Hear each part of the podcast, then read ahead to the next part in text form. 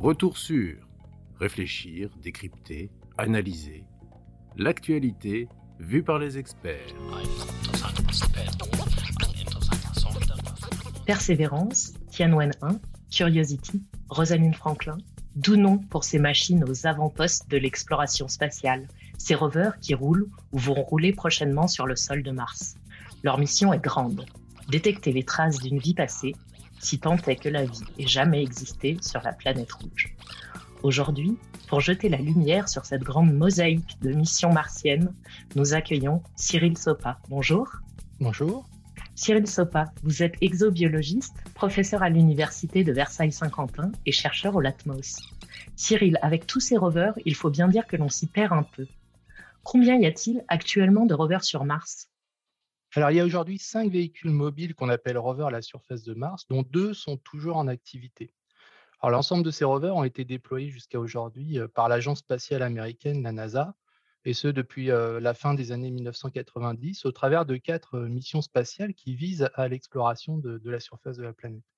Alors, ces rovers américains seront rejoints cette année par le rover chinois de la mission Tianwen-1, qui a atteint l'orbite de Mars en début d'année. Donc, nous aurons un nouveau rover à la surface de Mars dès la fin de cette année.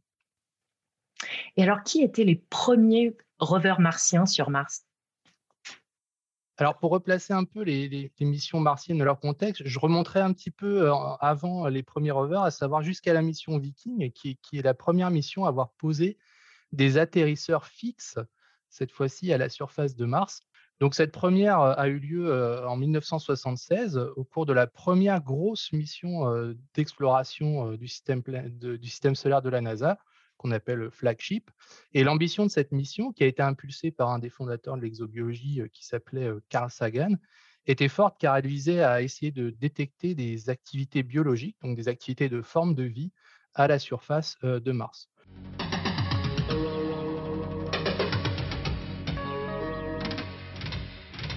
Viking, la sonde laboratoire à la recherche de la vie sur Mars. Explication en deux mots, depuis hier, la sonde américaine Viking est en orbite autour de Mars. Si tout se passe bien, dans une quinzaine de jours, les responsables américains déclencheront l'atterrissage sur Mars d'un des compartiments de l'engin. Et l'on pourra alors peut-être répondre à cette question, la vie existe-t-elle sur la planète? Malheureusement, euh, en dépit de son succès technique et technologique, euh, les mesures réalisées par, par les deux sondes Viking n'ont pas permis de mettre en évidence de telles signatures, mais euh, elles ont ouvert la voie à l'exploration de la surface qui ont permis de préparer les missions ultérieures. Alors beaucoup plus tard, après une série d'échecs de missions lancées vers Mars dans les années 80-90, le premier rover a été envoyé par la NASA en 1997 à la surface de Mars et ce, premier rover s'appelait Sojourner. Alors, l'ambition de ce rover était e, extrêmement limitée du point de vue scientifique, mais c'était une mission très importante pour la NASA car l'objectif était de pouvoir démontrer qu'on était capable de faire bouger un rover à la surface de Mars. la NASA a développé ensuite la mission Mars Exploration Rovers avec deux rovers qui s'appelaient Spirit et Opportunity qui ont arpenté la surface de Mars pendant plusieurs années à partir euh, de 2000. Ces véhicules étaient plus gros que Sojourner, puisqu'ils mesuraient à peu près 1,5 mètre de haut et pesaient 200 kg.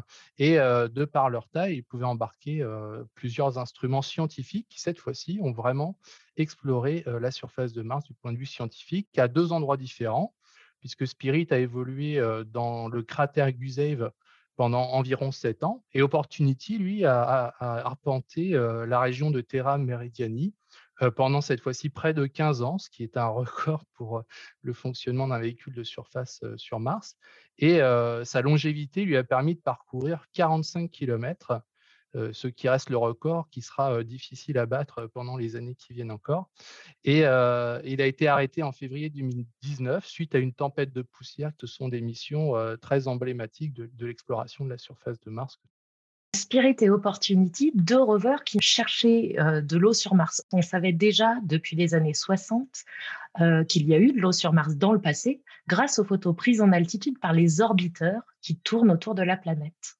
Que cherchait donc à préciser Spirit et Opportunity au milieu des années 2000 oui, alors en effet, la, plupart des sondes orbitales qui, ont réussi à atteindre avec succès euh, l'orbite de Mars et qui ont permis son étude euh, on va dire sur le dernier quart du XXe siècle, avait des capacités d'observation qui permettaient essentiellement de faire de l'imagerie. Donc on voyait des traces qu'on dit géomorphologiques à la surface de Mars, c'est-à-dire des, des traces qui sont vraiment gravées dans le sol de Mars d'écoulement liquide, qui à la fin des années 90, début des années 2000.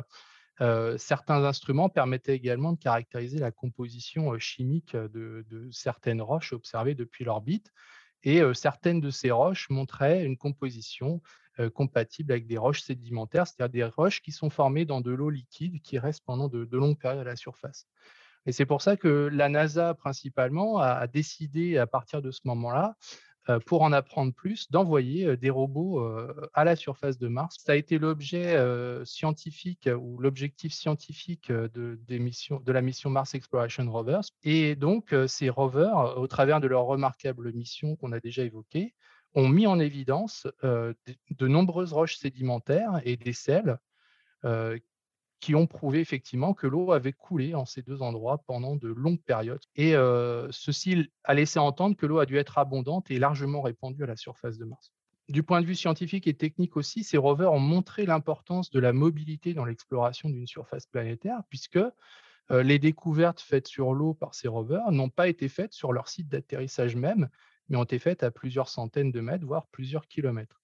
Et c'est pour ça que la NASA a été convaincue, après les, premières découvertes des Mars Exploration Rover, de renvoyer euh, des robots un peu plus gros à la surface de Mars. Et en l'occurrence, ça a été euh, la mission Mars Science Laboratory qui a été retenue. Et ça a donné donc le rover Curiosity que, que l'on connaît aujourd'hui. Retour sur réfléchir, décrypter, analyser l'actualité vue par les experts. En 2012, c'est ce rover, Curiosity, qui réussit à se poser sur Mars. Que va chercher Curiosity? Après, finalement, avoir euh, compris un petit peu le contexte géologique de certains endroits de Mars et d'avoir montré que l'eau a pu y être pérenne pendant de, longues périodes, il y a plusieurs euh, centaines de millions d'années, eh ben, l'idée, c'était de glisser avec Curiosity vers euh, la recherche de formes de vie, mais Curiosity n'était pas destiné à, détecter de la vie directement, mais plutôt de montrer qu'il y a pu avoir des conditions à la surface de Mars qui permettent à la vie de se développer.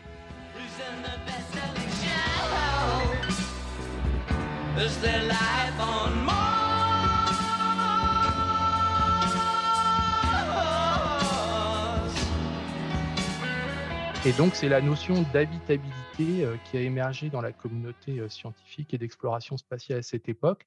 Donc, pour mettre en évidence un lieu habitable, il faut mettre en évidence, on va dire, les trois grands ingrédients euh, nécessaires au vivant tel qu'on la comprend aujourd'hui, à savoir une forme d'énergie, euh, de l'eau euh, liquide pérenne, mais également les ingrédients qui permettent de fabriquer les matériaux biologiques comme les molécules organiques ou des éléments minoritaires comme, comme le phosphore, par exemple.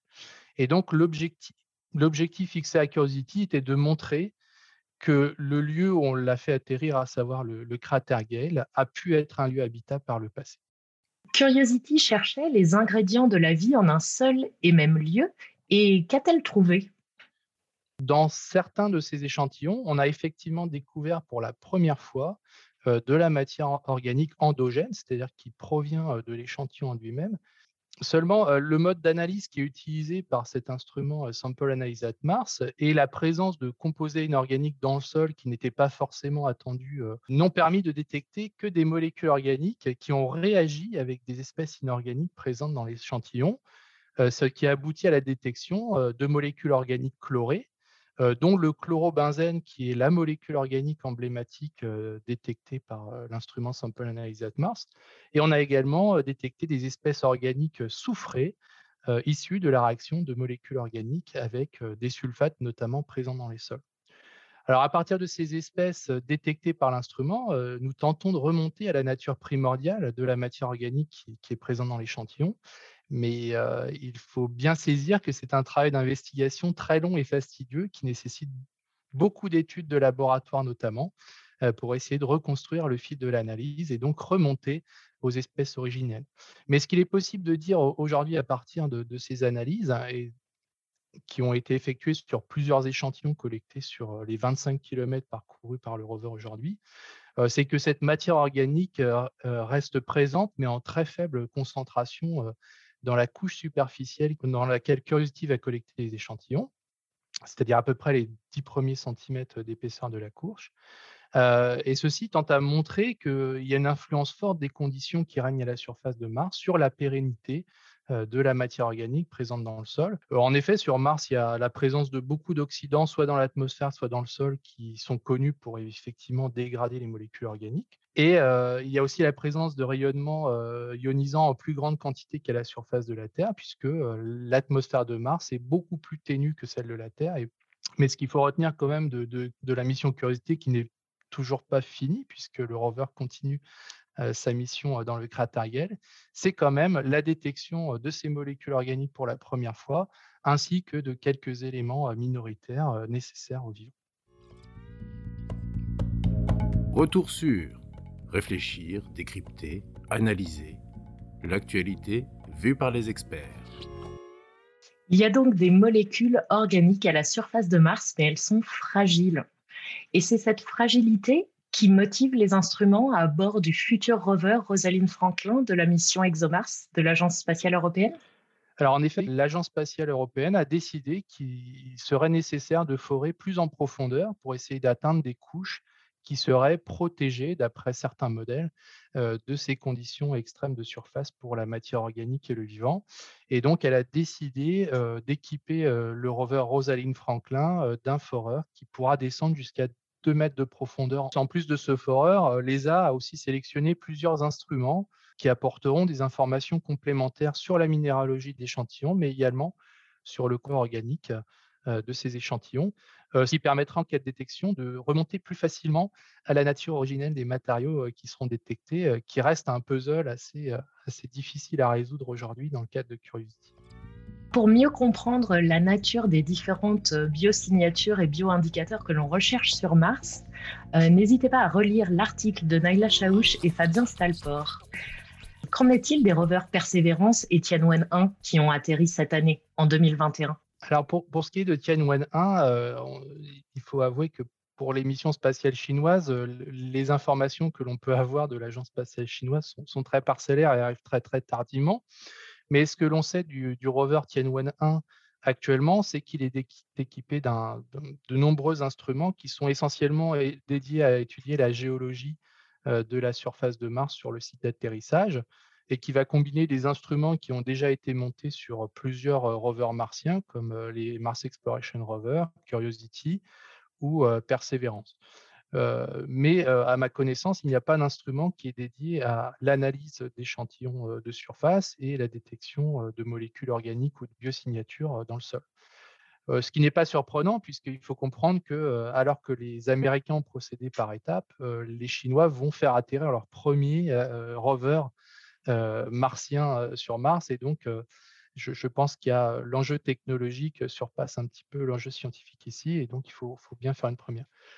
Pour ce qui est de persévérance pour la NASA, l'idée était d'envoyer encore une fois un démonstrateur technologique, comme le petit robot Sojourner dont j'ai parlé au début, mais cette fois-ci pour montrer la capacité de la NASA à prélever des échantillons à la surface, de les mettre dans un réservoir, donc la capacité à préparer des échantillons à être retournés sur Terre. Mais initialement, cette mission n'était pas la mission qui devait prélever euh, les échantillons retournés sur Terre pour la première fois par la mission Mars Sample Return. Bon, euh, les, péripéties de l'exploration martienne et également, j'imagine, des enjeux économiques ont fait que c'est devenu euh, la mission qui collecte aujourd'hui ou qui va collecter les premiers échantillons retournés sur Terre. Mais disons, cet aspect historique fait que les instruments qui sont finalement peu nombreux par rapport à Curiosity à bord de Perseverance sont plutôt dédiés à faire des analyses minéralogiques et pas des analyses dédiées à rechercher des, des, indicateurs biologiques. Et donc, du coup, la sélection des échantillons va se faire sur des critères minéralogiques qui sont importants. Et avec un peu de chance, certains instruments pourraient détecter de la matière organique si elle est extrêmement concentrée dans les échantillons collectés. Mais il faut reconnaître que les échantillons vont être collectés comme dans le cas de Curiosity, dans les, premiers centimètres de, de, la surface de Mars. Et donc, on a toujours cet inconnu de savoir si on ne peut pas avoir une dégradation de, ces signatures. L'intérêt, on va dire, de cette mission vis-à-vis de l'exobiologie, ça va être justement les échantillons qui seront retournés sur Terre, puisque ces échantillons distribués dans différents laboratoires tout autour du globe vont pouvoir être soumis à des techniques d'analyse de pointe extrêmement sensibles et donc qui ont des capacités beaucoup plus importantes que celles des instruments qu'on peut envoyer sur place, qui doivent résister à tout un tas de conditions extrêmes comme le lancement de la fusée, le voyage interplanétaire, l'atterrissage à la surface, et encore une fois, les conditions extrêmes que l'on va trouver à la surface de Mars, comme les faibles températures ou les radiations. Merci Cyril Sopa. On voit bien comment la mosaïque euh, des rovers martiens permet d'aborder euh, le problème de la vie sur Mars par différentes facettes avec des missions très complémentaires. Merci de nous avoir emmenés dans les traces de nos ambassadeurs sur la planète rouge, les rovers.